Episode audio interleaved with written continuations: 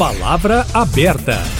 A última grande reforma da Previdência completou quatro anos. Entrou em vigor no governo de Jair Bolsonaro, depois de ampla discussão e aprovação no Congresso Nacional. O conjunto de novas medidas alterou as regras para aposentadoria e pensão no Brasil.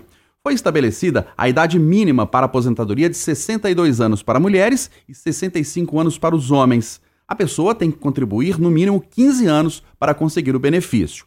A reforma também mudou regras para servidores públicos, professores, policiais, nas pensões por morte, nas aposentadorias por invalidez e do deficiente. Passados quatro anos da última reforma, é possível dizer que o atual sistema de previdência está consolidado ou precisa de novas mudanças? A reforma de 2019 foi positiva ou negativa para o INSS, para o governo, para a economia do país e para os trabalhadores? Lembrando que desde a Constituição de 1988, a Previdência passou por sete reformas. Para debater o assunto, estamos recebendo no Palavra Aberta o advogado especialista em direito previdenciário, professor da FUMEC, Marcelo Barroso. Bom dia, professor. Obrigado pela presença. Bom dia, Eustáquio. Bom dia a todos os ouvintes. Bom dia, Jairo. Estamos recebendo também o presidente da CUT Minas, a Central Única dos Trabalhadores, Jairo Nogueira. Bom dia, Jairo. Obrigado pela presença. Bom dia, Eustáquio. Bom dia a todos aí da Tchau. É um prazer estar aqui fazendo um debate importante sobre Previdência. Começando com o professor Marcelo Barroso, precisamos neste momento, professor, de uma nova reforma ou não? O sistema está consolidado? Então, Eustáquio, é, nós tivemos sete reformas em âmbito constitucional. Sete vezes a Constituição mudou, mas a legislação mudou muito mais, né, a legislação infraconstitucional. E reforma, ela é inerente à Previdência, os ajustes são necessários. O problema é que nós não podemos fazer a mesma coisa que tem sido feita. O quê? aumento de contribuição, aumento de requisitos é, para que o trabalhador permaneça mais tempo contribuindo e trabalhando. O trabalhador já não dá mais conta de pagar essa conta, o empresário já não dá mais conta de arcar com esse financiamento da Previdência. Nós temos sim que fazer novas reformas, mas com outro olhar. É, novas fontes de financiamento são necessárias para que a Previdência possa se sustentar. Porque essa última reforma que aconteceu, ela foi muito penosa para o trabalhador, para o servidor, para o militar, né? E, e ela não resolveu completamente o equilíbrio financeiro e atuarial do sistema. Então nós precisamos de nova receita para a previdência social. Perguntando da mesma forma para você, Jairo, do ponto de vista do trabalhador, é preciso uma nova reforma? O atual sistema está consolidado, está bom?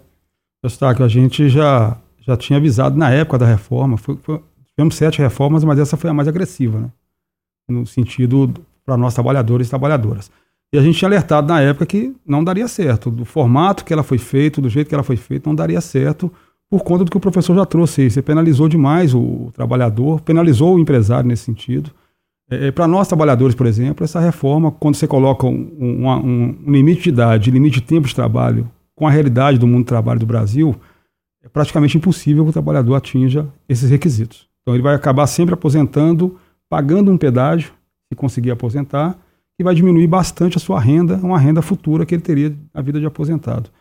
Então, assim, a gente na época tinha feito várias propostas de uma transição melhor da Previdência, o governo do Bolsonaro não aceitou aquilo, e a gente conviveu com duas coisas que nos penalizou demais, que foi a reforma trabalhista do governo Temer, que juntou com a reforma da Previdência e que tinha a promessa do então ministro Paulo Guedes que geraria milhões de emprego no Brasil e não se comprovou isso. Né? Então a gente está aqui há quatro anos e já prevendo que teremos muitos problemas para frente se não for feito algo agora, como o professor disse, é inerente à, à Previdência uma reforma, mas uma reforma que seja melhor discutida, melhor debatida com toda a população. Professor Marcelo, uh, eu falei no início né, que são 15 anos no mínimo para a pessoa conseguir aposentadoria, mas idade mínima de 62 para a mulher e 65 para o homem. Mas esses 15 anos é para conseguir a aposentadoria, mas para conseguir o, o, teto do INSS, que é mais de 7 mil reais, a pessoa tem que trabalhar 40 anos, é isso? Pelo menos 40 anos para que ela tenha próximo do teto. Próximo? Próximo do teto. Por quê? Porque se faz um cálculo pegando toda a vida laboral da pessoa. É, 100, é uma média de 100% de todo o período laboral dela. Então, claro, quando a gente começa a trabalhar, a gente começa a trabalhar com valor menor. Né, e vai aumentando ao, ao longo da sua vida. Então, imagina, eu começo ganhando um salário mínimo e depois eu passo lá no final da vida a ganhar o teto do INSS, pouco mais de R$ 7.700. É, vai ser feita uma média. E essa média vai cair para muito aquém da metade dos R$ 3.500, que seria quase a metade do valor do benefício.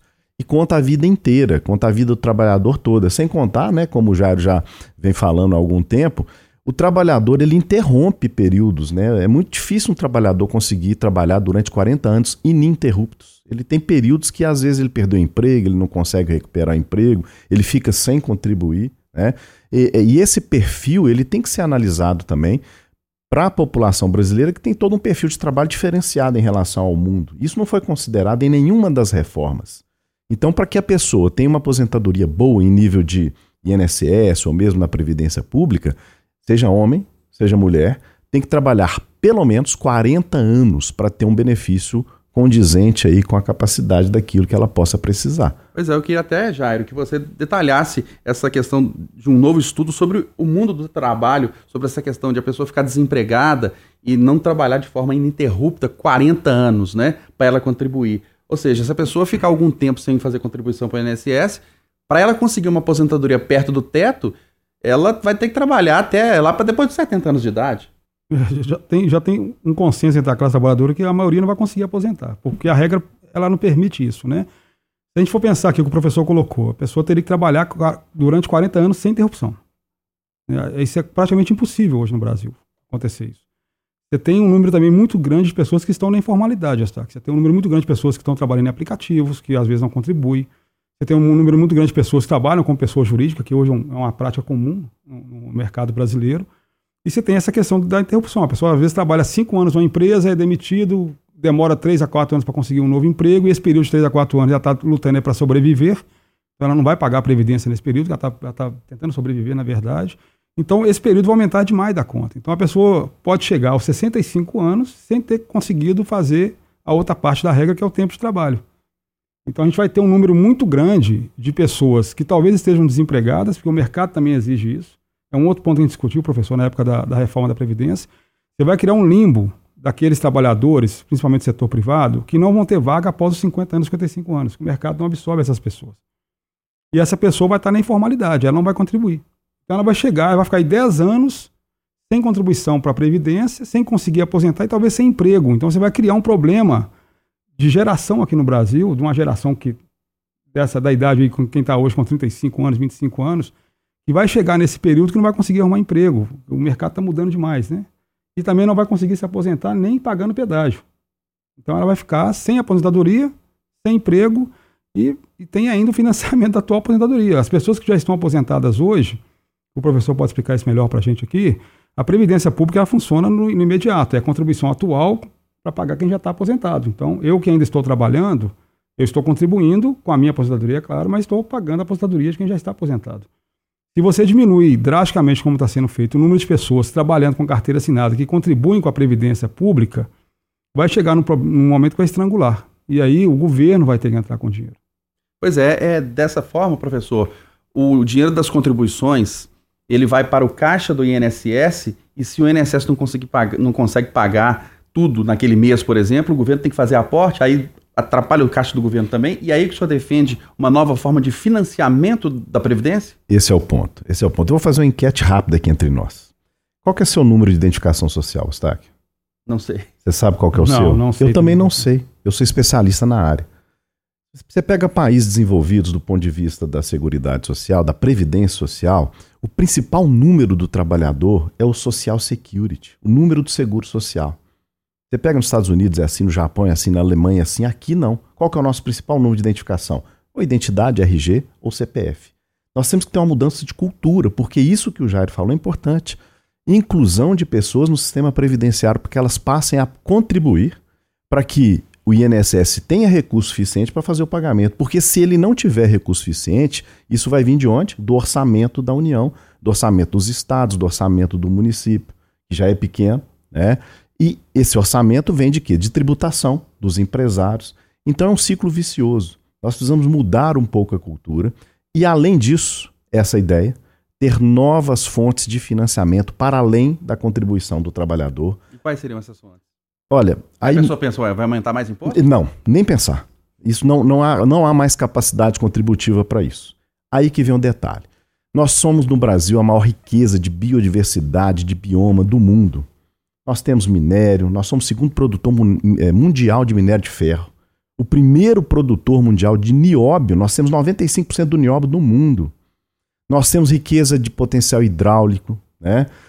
Existe, existe uma taxação sobre esses, a utilização desses recursos minerais, desses recursos eólicos, hidráulicos, que é a chamada compensação financeira pela utilização dos recursos é, minerais, dos recursos naturais.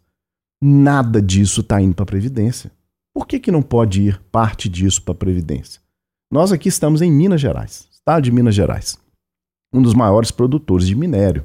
E nós temos visto as mineradoras em pleno vapor, né? Acontecendo inclusive tragédias e estão em pleno vapor. Nada do que elas pagam vai para a Previdência Social diretamente. Deveria ir. Por quê? Porque é bem do povo, é bem de uso comum, o povo precisa disso, precisa de melhoria. Agora, para onde que vai, por exemplo, essa CEFEM, que é a contribuição financeira pela utilização do recurso mineral de minério de ferro? Ela vai para o município minerador. E esse município minerador, ele fica muito rico. Mas aquele eh, município vizinho a ele, que não tem a exploração de minério, não tem esse recurso. Ora, nós temos que distribuir riqueza, nós temos que distribuir renda. A melhor forma de distribuir é por meio da Previdência Social. Se nós tivermos esses recursos associados à inclusão social, eu tenho certeza que a próxima reforma, Jairo, ela vai ser bem exitosa se ela caminhar nesse sentido. Ô Jairo, e do ponto de vista do trabalhador hoje, o cenário atual é em relação ao mercado? Você falou de é, rotatividade, você falou de trabalho informal, mas é fato né, que tivemos uma redução significativa do desemprego nos últimos anos. Sim. Chegamos a 14, 15 milhões de desempregados, hoje está 6, 7 milhões. Não está no cenário favorável? Isso não dá um, um novo ânimo para vocês? Não, sim, o, o, cenário acaba sendo favorável, né, para a gente poder pensar que o nível de desemprego no Brasil está diminuindo, a tendência é que ele caia mais ainda, né? A gente chegue talvez ao, ao, ao número que vivemos alguns anos atrás com 3% a 4% de desempregados no Brasil. O que difere dos anos, no início dos anos 2000 é o valor do salário atualmente. Atualmente o salário está muito baixo. O salário mínimo acabou virando uma referência, né? As empresas hoje contratam, pagam 10 reais, 20 reais acima do salário mínimo. Então você vai ter uma contribuição menor para a Previdência. Você pode ter um número maior de trabalhadores, mas você vai ter uma contribuição menor. E aí a pessoa, como disse o professor, né, quando ela se aposentar, o, o, valor do benefício vai ser calculado pela média de salário. Se ela teve uma média de salário baixa ao longo da vida, a, a aposentadoria dela vai ser baixa também. Vai ser baixa. E o, o professor sabe desses números, eu acho que 80% é salário mínimo na Previdência, né, professor? É um número muito pequeno de pessoas que conseguem um teto. Nós estamos falando aqui de 7 mil reais, que é um número pequeno de trabalhadores e trabalhadoras que conseguem isso. A grande maioria fica no salário mínimo, recebe um salário mínimo lá na Previdência. E o que o professor traz é interessante para municípios pequenos, por exemplo. Outro ponto que a gente discute muito, professor, é a questão, além de ter mais recursos, a questão da inadimplência de grandes grupos. Né? Tem grupos imensos aí que estão devendo a Previdência muito dinheiro. Né? Então se discute até isenção, que eu acho que é um absurdo, deveria se, se pensar numa, numa negociação já que a Previdência, nós estamos discutindo uma coisa que é a médio e longo prazo, Eustáquio, a pessoa vai aposentar daqui 30, 40 anos, se essa empresa fizer o cálculo da sua dívida e o governo colocar um prazo para ela pagar, nos atende. Então tem que também fazer um estudo dessa inadimplência e colocar. E tem vários municípios pequenos em Minas Gerais e no Brasil inteiro que vivem, a sua economia roda em cima de quem está aposentado. Roda em cima de quem está aposentado. Então até para o município ele ganha com isso. Se você consegue que as pessoas se aposentem com um salário um pouco melhor, com esse financiamento vindo de outras fontes, se a gente conseguir fazer esse processo aqui no Brasil, de pensar uma nova reforma da Previdência nesse sentido, de como ela se sustenta durante muitos anos, é, e pensando nisso também, a economia gira com isso aí. A economia gira, tem municípios pequenos, próprio Belo Horizonte, famílias, né, a gente sabe disso, que famílias são geridas hoje pelo dinheiro da, da aposentadoria, com essa rotatividade do trabalhador, com salário menor, que ainda vai melhorar no Brasil, nós estamos lutando para isso. Mas a, é importante ter isso, né, do, ter essa visão também da política, dos prefeitos, dos governadores, que esse dinheiro vai voltar de alguma forma. Ele vai voltar de alguma forma. E a pessoa vai acabar investindo ali no seu município, na sua cidade. Então, estudar novas formas é, é, é preciso. Você vê, nós estamos só com quatro anos da reforma da Previdência e já estamos cheios de problemas. Se a gente for pensar no período daqui 10, 15 anos, isso vai ficar insustentável. E podemos chegar, como alguns países já chegaram, da pessoa pagar, que eu pago a minha vida inteira a aposentadoria pública, e eu posso chegar daqui 15 anos e o governo falar, não tem dinheiro para te pagar. Pois é, professor. Falando dessa, dessa é, nova forma de financiamento da Previdência para não pesar no trabalhador, vamos imaginar que não tem essa nova, é, esse novo modelo de financiamento. E aí virão novas reformas, aumentando a idade para se aposentar e aumentando o tempo de contribuição. Aí, num cenário é, pessimista, vamos dizer assim, a pessoa vai ter que ter no mínimo 75, 80 anos de idade e ter contribuído 50 anos. Em alguns casos, já acontece. Eu já tenho vários clientes no escritório que chegam lá, né, com 75 anos de idade, contributividade alta, mas às vezes não tem um requisito mínimo lá de ter uma ininterruptividade de contribuição e que precisa ficar trabalhando um pouco mais. Né? Então, essa, essa nova fonte de financiamento ela é essencial para a sobrevivência da Previdência Social. Isso que o Jairo está falando é muito importante. Claro que não é um, uma alteração pontual. As reformas cometeram esse equívoco de, de, de buscar recursos apenas no trabalhador, no empresário. Não.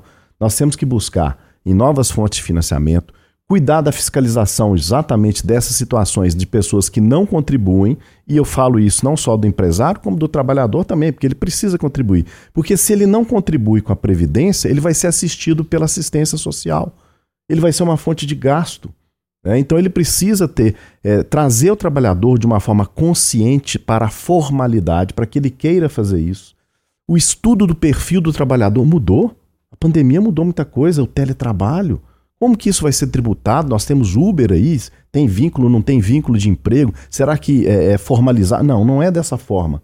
É uma forma consciente, uma forma consciente, global, complexa, para que as pessoas possam vir à Previdência e ter satisfação de estar tá pagando uma contribuição e ter aquilo de retorno como benefício para frente, que ele possa ganhar e não perder com a Previdência Social. Até caminhando para o nosso final aqui, para fazer mais uma pergunta para você e para o Jairo, só para esclarecer para quem está nos acompanhando, para o trabalhador, né, que vai se aposentar daqui a 10, 15 anos, para quem está prestes a se aposentar, eu, a, a, gente falou 65 anos mínimo para o homem, 62 para a mulher e 15 anos no mínimo de contribuição. Mas para se aposentar com valor quase integral, né, 40 anos de contribuição. Agora, eu queria que o senhor falasse, professor, rapidamente, é, o fator previdenciário está em vigor, aquela regra 85-95 de soma do tempo de contribuição com a idade está em vigor, regra de transição em relação às idades? É, a, a, reforma de 2019 ela eliminou o fator previdenciário, a questão do fator 85-95 que vai mudando, né? A cada ano vai 86, 96 ele está em vigor para as regras de transição. É, hoje, por exemplo, Eustáquio, quem já estava no sistema antes de 2019 é, tem cinco regras diferentes possíveis para se aposentar. Então não adianta chegar e falar assim, eu vou lá e vou me aposentar. Não. Ela tem que analisar para ver qual das cinco é a melhor regra. Ela tem que fazer uma análise prévia. Não dá nem para a gente dar um exemplo aqui, né? Não de, não, depende do trabalhador. Depende de cada situação. Cada situação o trabalhador tem que fazer uma consulta. No próprio INSS tem um simulador lá, ele pode tomar como base. Se tiver dúvida, procura um profissional para orientá-lo. Né? Mas não pode ser assim de uma vez. Por quê? Porque ele tem pelo menos cinco regras que ele pode se aposentar. E ele tem que saber qual que é a melhor. A mais rápida, Talvez a mais rápida não seja a mais vantajosa do ponto de vista de proventos de aposentadoria. Talvez aquela que é, tenha dois, três anos a mais do que a primeira seja um pouco melhor. Então ele tem que fazer uma análise pessoal. Cada situação é uma situação, porque cada trabalhador tem um perfil de trabalho durante esse tempo todo, pelo menos 35, 40 anos que a gente está falando aqui. Então você não pode chegar e falar assim, olha, se você já tem tal idade, tal tempo de contribuição, peça a sua aposentadoria. Não é tão matemático caso assim, caso a caso, caso a caso. Pois é, tem esse temor, para a gente finalizar, o, o Jairo, de em algum momento, se não tiver essa nova fonte de financiamento, o trabalhador é, é não conseguir se aposentar, ele falecer lá com 70, 80 anos de idade, sem se aposentar, porque não atingiu a idade mínima, não atingiu o tempo de contribuição? É, tem todo esse temor, né? E como o professor disse, formas de financiamento, essa questão, por exemplo, dos aplicativos é, é uma preocupação da gente. Os aplicativos lucram muito dinheiro explorando ali o trabalhador de alguma forma, ele está trabalhando para aquele aplicativo e não tem nenhum retorno para a sociedade daqui dali. Né? Então fica só um dinheiro guardado com um grupo que muitas vezes está fora do, do, Brasil.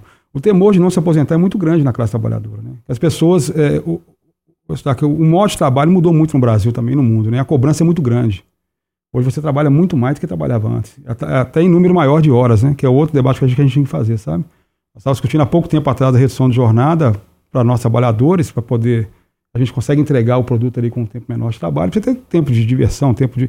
E hoje, quem trabalha em aplicativo, por exemplo, é comum trabalhar 16 horas por dia. Não, ainda tem pessoas que têm dois empregos, mas isso não conta como tempo de contribuição. É. Conta como um ano de contribuição. Você trabalha em dois empregos durante 10 anos, mas para o INSS você contribuiu 10 anos. Isso não conta como um, um tempo exato. duplo, né? Então a pessoa pode chegar num, num período, como eu disse aqui, uma, uma, faixa etária de 50 a 55 anos, que ele vai estar de tal forma tão absorvido pelo trabalho, com tanta vontade de se aposentar, de ter um descanso, que ele vai acabar entrando numa regra que talvez não favoreça, né? E alertando os trabalhadores e trabalhadoras.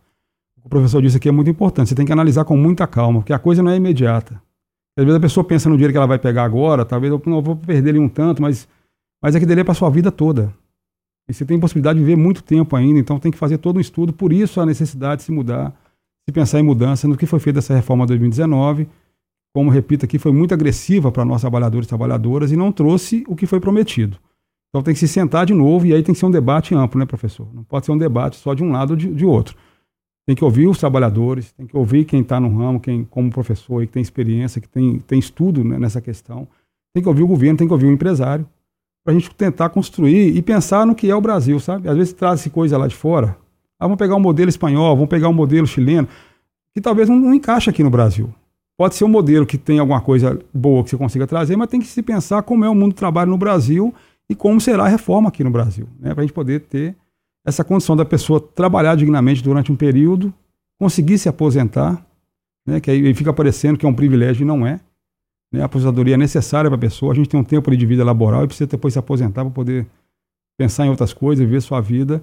E esse modelo atual não proporciona isso. Então, nossa preocupação é muito grande do que vai virar isso. Como eu disse, vai chegar num ponto, talvez muito rápido, que essa fonte vai secar de dinheiro e o governo não vai ter dinheiro para aportar. E talvez a pessoa vai se aposentar achando que vai receber lá seus 1.500, seus 2.000 reais e o governo falar, não tenho dinheiro para te pagar. Nós vamos ver onde arruma dinheiro. Isso aí vai ser um grande drama aqui no Brasil, como aconteceu no Chile, né? vai ser um grande drama, vai criar um grande problema para nós aqui no Brasil. Precisamos de ter mudança, sim, de pensar de novo, de repensar como é que a gente faz uma reforma que atenda os trabalhadores, os empresários, o governo, pensando no que o professor trouxe, que é muito interessante dessas novas fontes que podem vir para ajudar na arrecadação da Previdência aqui no Brasil. Nós debatemos o Palavra Aberta de hoje a necessidade ou não de uma nova reforma da Previdência. Quatro anos depois, da última mudança no sistema previdenciário brasileiro. Recebemos o advogado especialista em direito previdenciário, professor da FUMEC, Marcelo Barroso. Professor, obrigado pela presença, um grande abraço. Eu que agradeço, muito obrigado pelo debate. Recebemos também o Jairo Nogueira, que é presidente da CUT Minas, a Central Única dos Trabalhadores. Jairo, obrigado pela sua presença, um grande abraço. Obrigado, Estaco. Nós estamos à disposição para o debate sempre que precisar. E lembrando que você acompanha o Palavra Aberta também pelas nossas plataformas digitais, pelas nossas plataformas de áudio, inclusive no YouTube.